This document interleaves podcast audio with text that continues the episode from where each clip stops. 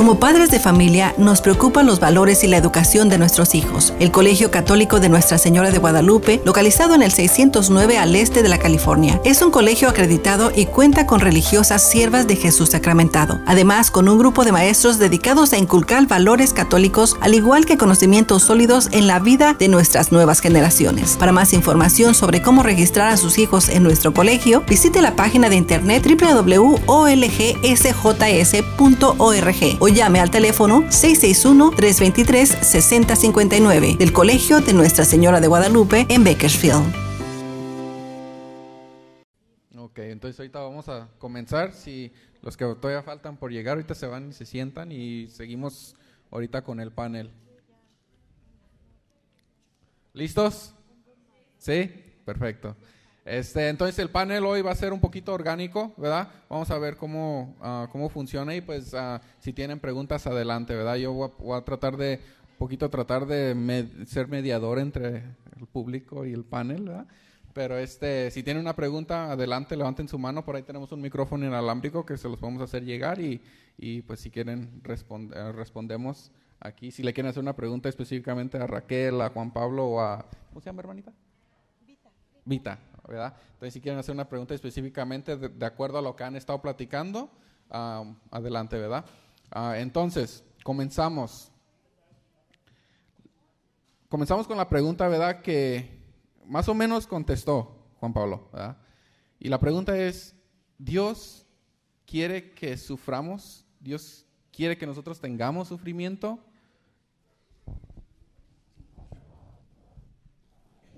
Bueno, yo, yo le voy a dar permiso primero a ellas que contesten, ¿verdad? Porque a ver si se...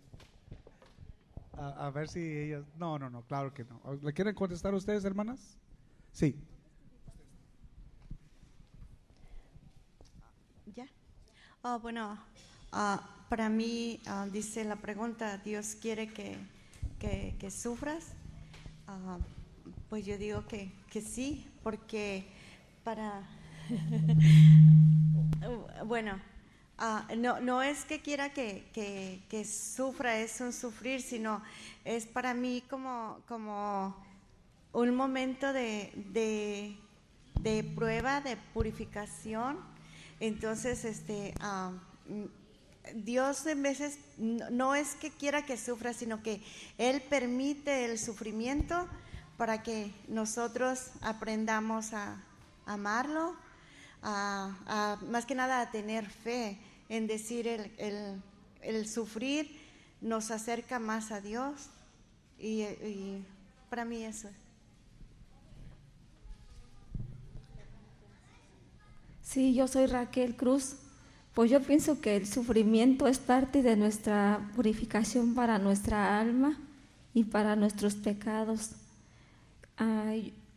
yo, yo cuando tuve a mi esposo en el hospital, yo decía, si sufriste tú, Señor, Hijo de Dios, sin deber nada, ¿quién somos nosotros? Y a través del sufrimiento yo le ofrecí, porque es cierto, mi esposo en cama, pero uno sufre más de quererlo ayudar y no podemos. Ese es abrazar el sufrimiento. Pero cuando oras a Dios en ese momento, yo en mi personal, a mí me llenaba mucho las alabanzas cuando yo tenía mi esposo en el hospital y se las ponía en su oído a él. Y eso me aliviaba a mí. Yo me regocijaba en mi Señor y eso a mí me ayudó a... El sufrimiento que yo tenía no lo llevé yo sola. Esa fue mi fuerza para yo sacar adelante a mi esposo. Y al final, él ya se fue. Hace un mes se me fue mi esposo.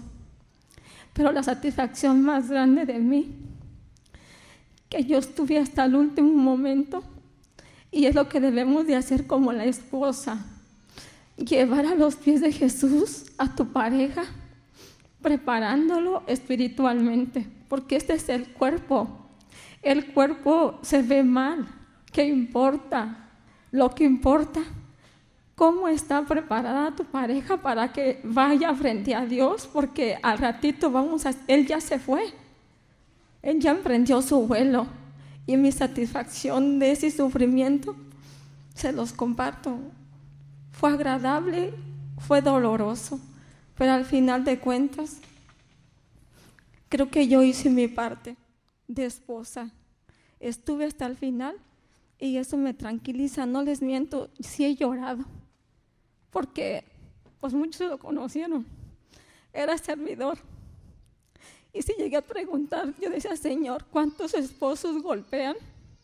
¿Cuántos esposos dejan a su familia y se van con otra? Y él no, él no. Llegó esa cuestión a mí, pero le pedí perdón a Dios. Por una razón, aquí estamos. Pero lo más bonito, la satisfacción más hermosa de abrazar el sufrimiento, cuando están los dos juntos. Él estaba en su cama, yo en un sillón, yo día y noche ahí dormía con él. Me decía una enfermera, señora, te vas a enfermar, vete a tu casa, vete. Y le decía, no, yo no me voy, yo tengo que estar aquí ahora más que nunca. Yo mis tres hijos los tuve en casa. Pero yo, yo sabía que mi deber de esposa ahí tenía que estar yo orando por su alma y traté de moverme para que llegara el sacerdote a ungirlo. Eso me encargué yo. Como esposa me encargué de su espiritualidad. Yo sabía que si mi Señor ya no le daba la oportunidad, está bien. Pero me preocupé para que Él llegara a la presencia del Señor lo mejor que pudiera. Y esa es nuestra misión de esposa y eso es el sufrimiento, a la vez lo gocé. Fue dolor, mucho dolor, pero como les digo, tenía mi Biblia, tenía mi Biblia ahí, mis alabanzas, me acuerdo que era un jueves, un jueves que mi esposo estaba bien grave, y la hermana Teresita, eran las 3 de la mañana, ella me mandó un mensaje, fíjense, Dios cómo actúa. En esa hora yo miré en mi teléfono, en las 3 de la mañana, la hermana Teresita, que está allá sentada, ella me mandó esa frase. Yo dije, Teresita esté frente a mí el Señor. Pero yo dije, un día me dijo Lupita Morelos, cuando mi esposo se me enfermó anteriormente, me dijo, Raquelita, yo no pude venir al retiro de preparación para servir y me dijo, no dejes a Dios por Dios. Y yo dije, wow, Dios mío, fíjense, lo que es tan importante el enfermo y lo abandonamos cuando en sus mejores momentos tenemos que estar orando por su alma. Desde ahí yo le eché ganas y yo dije, Señor, en esta enfermedad tú estás aquí. Y como les digo, yo estoy aquí de pie, ¿verdad? Yo no sabía si iba a poder hablar tan recientemente, recientemente la partida de mi esposo, pero yo le pedí anoche, me fui al retiro el sábado y el domingo al Espíritu Santo. Yo no podía estar hablando aquí, pero tuve que ir a renovar mis alas para poder que me diera fuerzas para sacar a mis hijos adelante. Amén. Amén. Bueno, antes de, uh, antes de que Juan Pablo conteste la pregunta, ¿verdad? Um, yo pienso que uh, la pregunta que le quiero hacer a usted, Juan Pablo, ¿verdad? Porque obviamente, pues Raquel nos acaba de compartir un, es, es, una, es un sufrimiento difícil. Ustedes dirían que también es un sufrimiento difícil, ¿no? Yo, honestamente, yo no lo compararía como cuando dice uno, oh, es que yo perdí mi trabajo, ¿verdad? Porque uno sufre por perder el trabajo, ¿verdad? Porque a lo mejor está pensando qué va a hacer uno, pero yo siento que este sufrimiento es distinto. ¿Estarían de acuerdo, no? ¿Verdad? Entonces, Juan Pablo, ¿cuál es la diferencia de estos sufrimientos? ¿verdad? Porque obviamente lo que nos compartió la hermana Raquel es un sufrimiento fuerte. ¿Verdad? ¿Cómo diferenciamos eso y cómo, y cómo entra eso en el plan de Dios? Bueno, pues te tienes que acordar una cosa, dijimos al principio, ¿se acuerdan? Dios nos creó a su imagen y semejanza. Dios no nos creó en el pecado o en la, desobediencia. Nos dio libre voluntad. Dentro de esa libre voluntad, el hombre y la mujer hicieron su opción por desobedecer a Dios. Y es ahí donde entra, ¿verdad?, el sufrimiento hacia el hombre. Nos dice qué es lo que vamos a padecer y qué es lo que vamos a sufrir, ¿verdad? Ahora, ustedes se tienen que acordar también lo que dijo Jesús. Señor, como diciendo, tengo que sufrir, sufro. Si no tengo que sufrir, pues no, que se haga tu voluntad. Pero de que Dios quiere que tú sufras, yo no creo que Dios quiere que tú sufras. No. Dios no te está diciendo, sufre, sufre, sufre. No. El que te pone a prueba, ya, ya sabemos quién es. Y es Satanás. Pero nosotros tenemos que abrazar, si nos toca sufrir, tenemos que abrazar ese sufrimiento como Jesús abrazó la cruz. Ese es nuestro llamado. Esa es una, una vocación. Porque si nosotros no abrazamos la cruz, entonces no estamos en Cristo. Acuérdense lo que le dijeron, que dijo San Pablo. ¿Qué dijo San Pablo? Ya no vivo yo, sino Cristo vive en mí. Y cuando vivo, Cristo vive en ti, entonces, ¿quién es el que está sufriendo o está padeciendo? Cristo. Ahora, lo que dijo mi hermano tiene mucha razón. Hay sufrimientos, ¿verdad? Que son inevitables. Es como decir, yo no quiero sufrir, perdón, no quiero fallecer y por eso no quiero que mis familiares sufran. Esa es la pregunta que yo estoy como captando, probablemente me, me equivoco, ¿no? Entonces, acuérdense que, ¿qué es lo que nos dice Jesús, verdad? ¿Qué es lo que nos dice Jesús? Mire, amarás a Dios sobre todas las cosas y al prójimo como a ti mismo. Si agarramos nosotros eso y profundizamos bien, nosotros como cristianos católicos debemos enseñar a nuestros hijos que a la persona a la cual nosotros tenemos que amar es a Cristo. ¿No? Esto va a ser un poquito fuerte, hermanos. ¿eh? Ahora, yo tengo que enseñarle eso a mis hijos para cuando yo padezca y sufra, ellos estén fuertes en la fe. Que se vale sufrir cuando perdemos a un ser humano, que se vale llorar, Claro que sí. Nuestra madre sufrió viendo padecer a Jesús. Nuestra madre lloró viendo a Jesús en la cruz. Entonces, como dijo nuestra hermana, ¿quiénes somos nosotros para no padecer lo mismo? ¿Verdad? ¿Mande?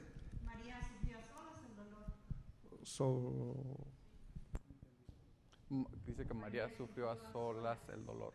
¿O a solas su dolor? Persecución. Eh, pero, pero lo comparte también con los apóstoles y con los discípulos. pero no, pero es un buen punto, es un buen punto, ¿verdad? Porque entonces, ¿cuál es la respuesta? ¿Verdad? Ahí les va. Esta es la diferencia entre un sufrimiento pequeño y un sufrimiento fuerte, ¿verdad? ¿Por qué es que Dios permite ah, que suframos fuerte, ¿verdad? Porque Jesús vino y nos redimió, es nuestro redentor. Cuando nosotros tenemos un sufrimiento fuerte y cargamos, como dice Juan Pablo, nuestra cruz, lo que está haciendo Jesús es que nos está ofreciendo un pedazo de la cruz para, para hacernos a nosotros corredentores con Él. Esta es la respuesta oficial. Eh, eh, somos corredentores con Él. Por ejemplo, con la hermana Raquel, ¿verdad? La voy a hacer de ejemplo, hermana. Ah, en la comunidad, esta pérdida del hermano Aarón fue mm, tuvo olas, ¿verdad? Por, por la comunidad, lo conocimos. Ah, entonces sí, sí fue una pérdida grande para la comunidad. Pero ¿qué pasa? Que este, este evento y el hecho de que ella está aquí hablando, dando testimonio, la hace corredentora de la salvación de la humanidad. Y llegamos ahí donde dice Juan Pablo, amar al prójimo. Porque por amor al prójimo nosotros también sufrimos. Cuando nosotros tenemos, no sé, que la, la noticia de un cáncer, ¿verdad? Que alguien fallece, ese momento si tú abrazas tu cruz, tú estás participando en la salvación con Cristo de la humanidad. Y eso es cómo es que estando por los suelos, Jesús te levanta. Porque nos, nos, exalta de tal manera de que somos corredentores con Él. Es eso es lo bonito de eso. Recordemos también, Jesús lloró, ¿verdad? Pero Jesús no lloró por la pérdida de Lázaro. Muchas veces pensamos que él lloró porque perdió a su amigo y esto no es el caso. Él lloró porque vio el sufrimiento de las personas. Porque él sabía lo que iba a hacer, lo iba a resucitar. Pero él sintió el dolor de las personas. So, Dios siente nuestro dolor. Pero si nosotros tomamos ese dolor, nos volvemos corredenta para los tres. ¿Cómo nosotros sufrimos ese dolor? O sea, a lo que me refiero es, ¿cómo es que nosotros podemos soportarlo en el momento o cómo, cómo nos desahogamos en el momento y con quién? ¿O cómo es que podemos nosotros, ah, con nuestra comunidad, ese dolor?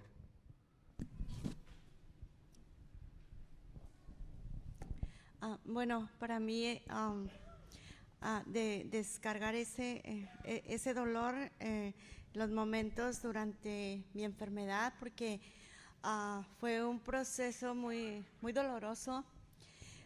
entonces, mi, mi, fortaleza primeramente pues es Dios, ¿verdad? En segundo lugar es mi comunidad, que siempre están orando por mí. Y, y e, es, una es una gran, gran fuerza, principalmente que viene de Dios y, el, no sentirse uno solo. Y um, ahorita mi comunidad me, está apoyando mucho. Um, y, yo simplemente les digo, como me preguntan, ¿cómo estás? ¿Qué tienes? ¿Cómo te sientes? Les digo, solamente en veces si, si me ven triste, um, angustiada, solamente les digo, oren por mí porque soy como, como, como bien platicona, como, pero hay momentos en que, en que no quiero ni hablar. El, el dolor está ahí, ah, el dolor ah, viene hasta en los momentos de, de, hablar. Entonces es uh, para mí mi, fortaleza más que nada es uh, doblar rodillas ante nuestro Señor.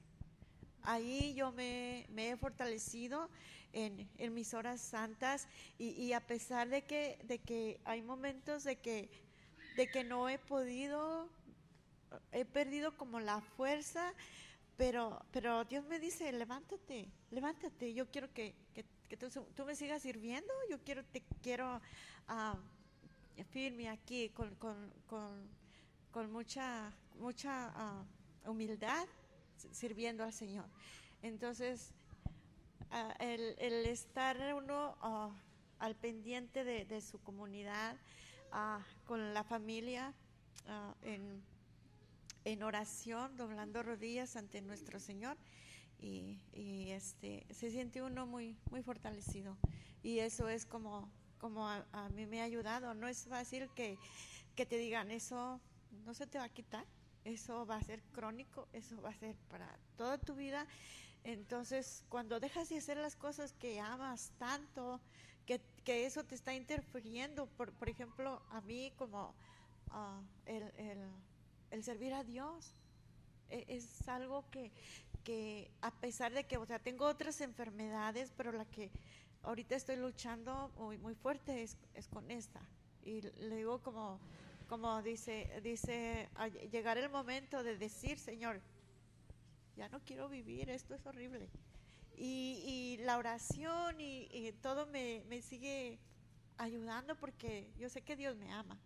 Más que nada tengo, tengo el amor de Dios y, y eso me, ha quitado esas dudas de que, de que todo va a estar bien.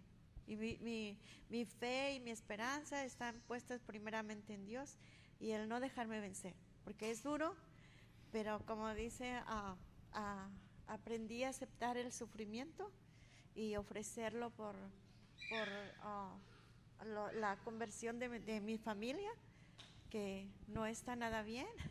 Entonces, como le digo, Señor, pues vamos a hacer un negocito tú y yo. Yo te ofrezco mi sufrimiento y tú ayúdame con, con mis necesidades familiares. Entonces, pero yo sé que Él me ama y, y- y mientras no pierda el, el- el amor de Dios, mi lucha va, va a seguir, va a seguir. Entonces, es eso.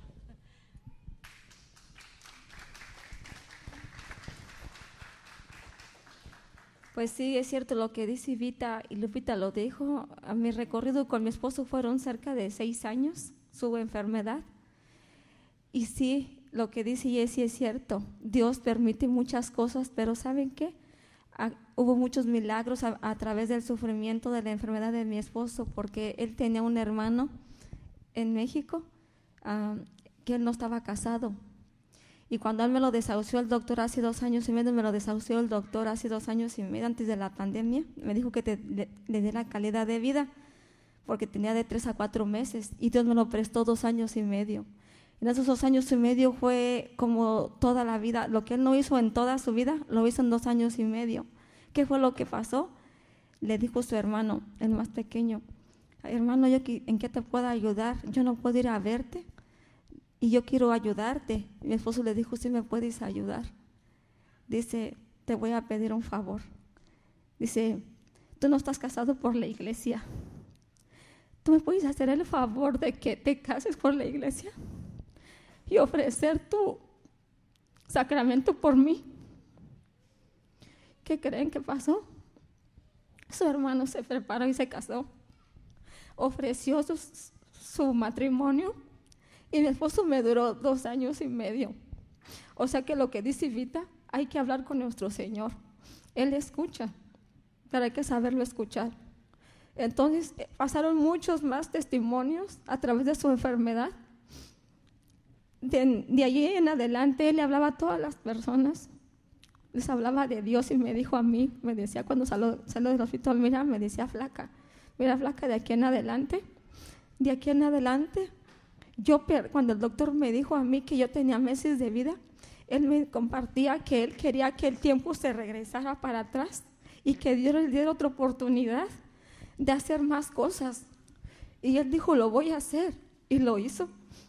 Hizo muchas cosas que Dios las sabe. Yo no puedo terminar de decirles, pero él hizo muchas cosas. Y yo sé que, que a través de este sufrimiento y de esta enfermedad, fue sufrimiento y a la vez fue gozo. Y ahora yo recuerdo las personas que me encuentran. Él no sufrió, él se me fue en 20 días. Esta enfermedad le dio un derrame. Él se me fue en 20 días. Él no duró más, nunca quejó. Nunca me decía que le dolía. Le decía a los doctores que él estaba muy bien con su dedo. Ya no podía hablar y le sacó con su dedo. Pero él estaba siempre. Él ya no podía hablar, pero tengo un video donde él está rezando al Padre Nuestro se le olvidaba y le decía a la enfermera, no quería abrir la boca para comer, le decía, falta el Padre nuestro, no hemos orado. Y esas cosas, hermano, a mí me llenan, me llenan, por eso yo estoy aquí, yo, yo no pensé que iba a poder hablar de esto, pero como les digo, fui a un retiro este fin de semana para poder presentarme aquí, para que me diera esas fuerzas. Por eso ustedes en sus necesidades busquen a Dios, búsquenlo porque es la única puerta que tenemos. No busquemos puertas del enemigo. Miren, les voy a decir lo último. Yo cuando lo llevaba, después de lo que saqué del hospital, lo tuve una semana y lo saqué. Iba en un raite, porque yo no podía manejar y dejarlo, yo tenía que irlo cuidando. Me llegó un raite de parte de, de, una compañía. ¿Y qué creen, hermano? Ya por última, de ahí nomás me duró como una semana y la que iba manejando me miró y me dice, señora, tu esposo lo está bien grave. Dice, vamos a mi iglesia. Me dijo, y mi esposo se le quedaba mirando a la señora y él se confundía. Y le dije, ¿de qué iglesia? Me dijo, porque mira, si yo donde estoy en la, y el, es el enemigo, fíjense. y me decía, mira, mi iglesia está por la Unión y la Bel Terres. Dice, este, nosotros, las personas así van como tu esposo, irá y se levantan. Dice, y vas a ver que tu esposo se va a levantar, dice, porque yo lo miro bien mal. Y han ido peor que tu esposo, irá, si tú lo llevas, aquí está la dirección, se te va a levantar. Y le dije, pues mi esposo traía siempre esta cruz, aquí la traigo. Se la dio Juan Pablo. Me quedé con ella. Él siempre la traía puesta.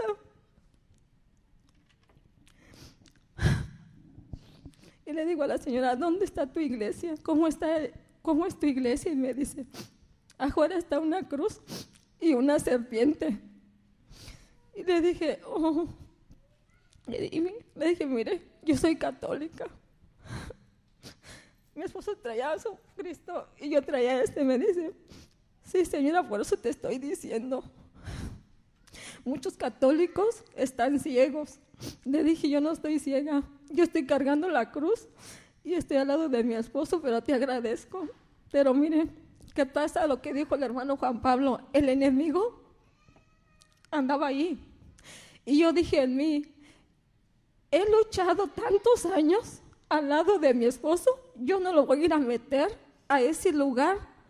¿Por qué? Y es lo que muchas veces, a veces a nosotros nos pasa la desesperación, el enemigo llega y te dice, ven aquí, mira, aquí te vas a sanar. Lo que decía el hermano, no queremos sufrir. Y yo le dije a la señora, le agradezco mucho, pero yo no voy a ese lugar. Si Dios se lo va a llevar es porque Él así lo tiene destinado y yo voy a seguir a su lado hasta donde Él quiera.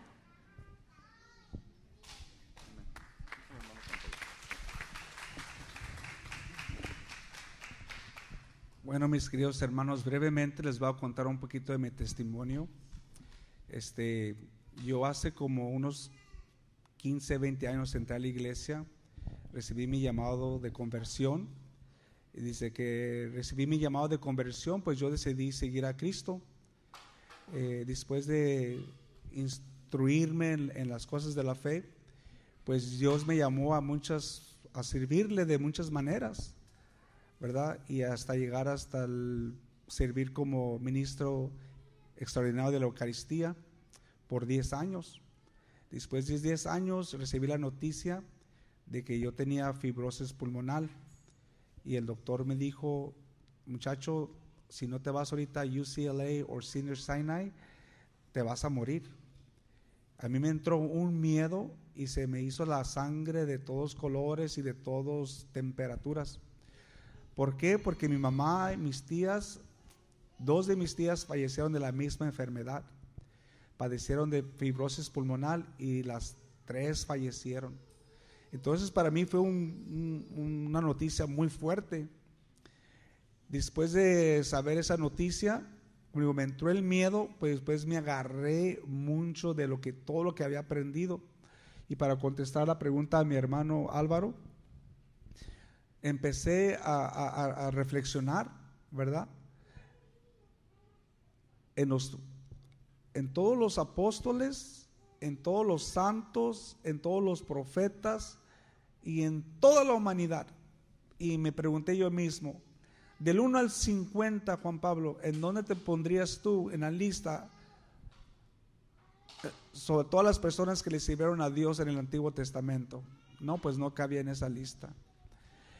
Del 1 al 50 en los apóstoles, no, pues no entró en esa lista. Del 1 al 50 en los santos, no, pues no entro en esa lista. Del 1 al 50 en los papas, los sacerdotes, los fieles laicos, que son más fieles que tú, ¿en dónde te pondrías? No. No entro en esa lista. Y es ahí donde yo me di cuenta que era tiempo de cargar con mi cruz. Después de tres meses, mis queridos hermanos, de estar en el hospital, por la gracia de Dios y por la oración de esta comunidad de Nuestra Señora de Guadalupe, recibí un trasplante de pulmones, dos pulmones nuevos. ¿Eh? Pero ahí no se acaba mi sufrimiento. Me dijo mi doctor, mira, hay una cosa que tienes que saber antes de que te hagamos el trasplante. El medicamento que te vamos a dar te va a matar los riñones. Te va a matar los riñones. Pero ¿sabes qué es lo que me dijo el doctor? Tú no te preocupes. Si tú haces todo de acuerdo a las cosas que te decimos, te damos un trasplante de riñones si es necesario. Fíjense. Son mis queridos hermanos, y ustedes me vieron predicar. Si ustedes ven, si ustedes miraran con la alegría que yo vengo a hablar de Dios y hablar de Cristo, y todavía padeciendo de una enfermedad crónica, más aparte de la que ya padecí, digo, no tienes que abrazar tu cruz. Pero ¿qué fue lo que me ayudó? Poner mi fe en Cristo. Eso fue lo que me ayudó. Eso es todo.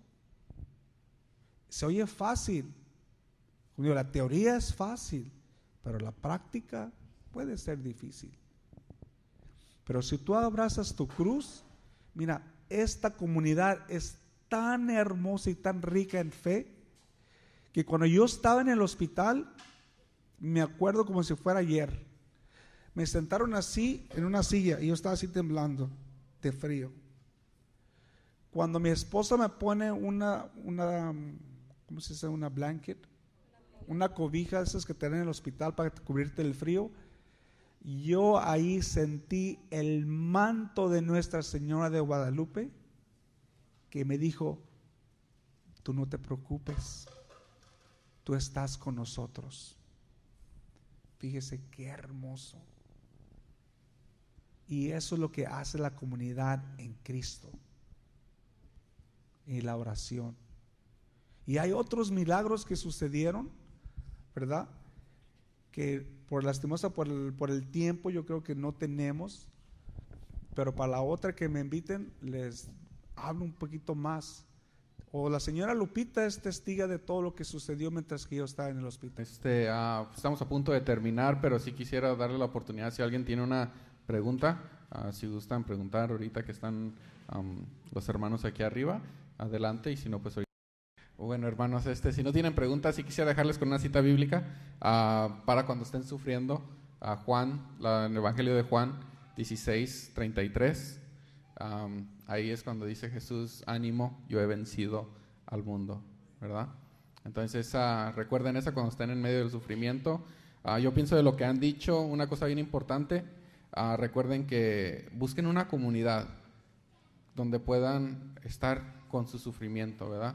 Porque a veces allá afuera les dicen de lo peor en el medio del sufrimiento. No hay como una comunidad que tenga al frente Cristo, ¿verdad?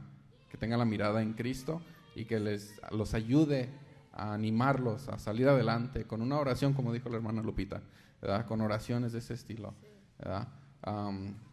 ese es un gran testimonio de todo lo que han dicho. Ah, entonces, pues sí, ya creo que con eso terminamos. No sé si alguien quiere decir. Y pues la invitación para... aquí en la comunidad hay muchos ministerios. Ah, si no tienen un ministerio, si no tienen una comunidad, ah, adelante aquí hay muchos, está la Sagrada Familia que se junta en el Espíritu Santo, está Saulo de Tarso para adultos también, está Saulo de Tarso jóvenes para jóvenes de 18 a 35 años, ah, y también está por ahí, escuché que alguien está en Lumen Christi, es un, grupo de jóvenes en inglés, entonces si hay muchas comunidades, si tienen una duda, pueden preguntar a cualquiera de los que estamos aquí, les podemos asesorar en eso.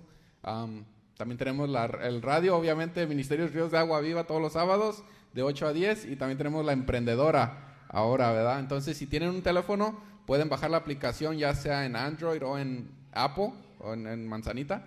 Ah, le ponen la emprendedora y es básicamente el radio de aquí de nuestra comunidad. So, es bilingüe, es radio en inglés, radio en español, ¿verdad? Ah, también tenemos mujeres con dignidad para todas las mujeres y hombres con valor hombres de valor. Entonces estamos bien, bien bendecidos con, con mucha información y mucho aprendizaje.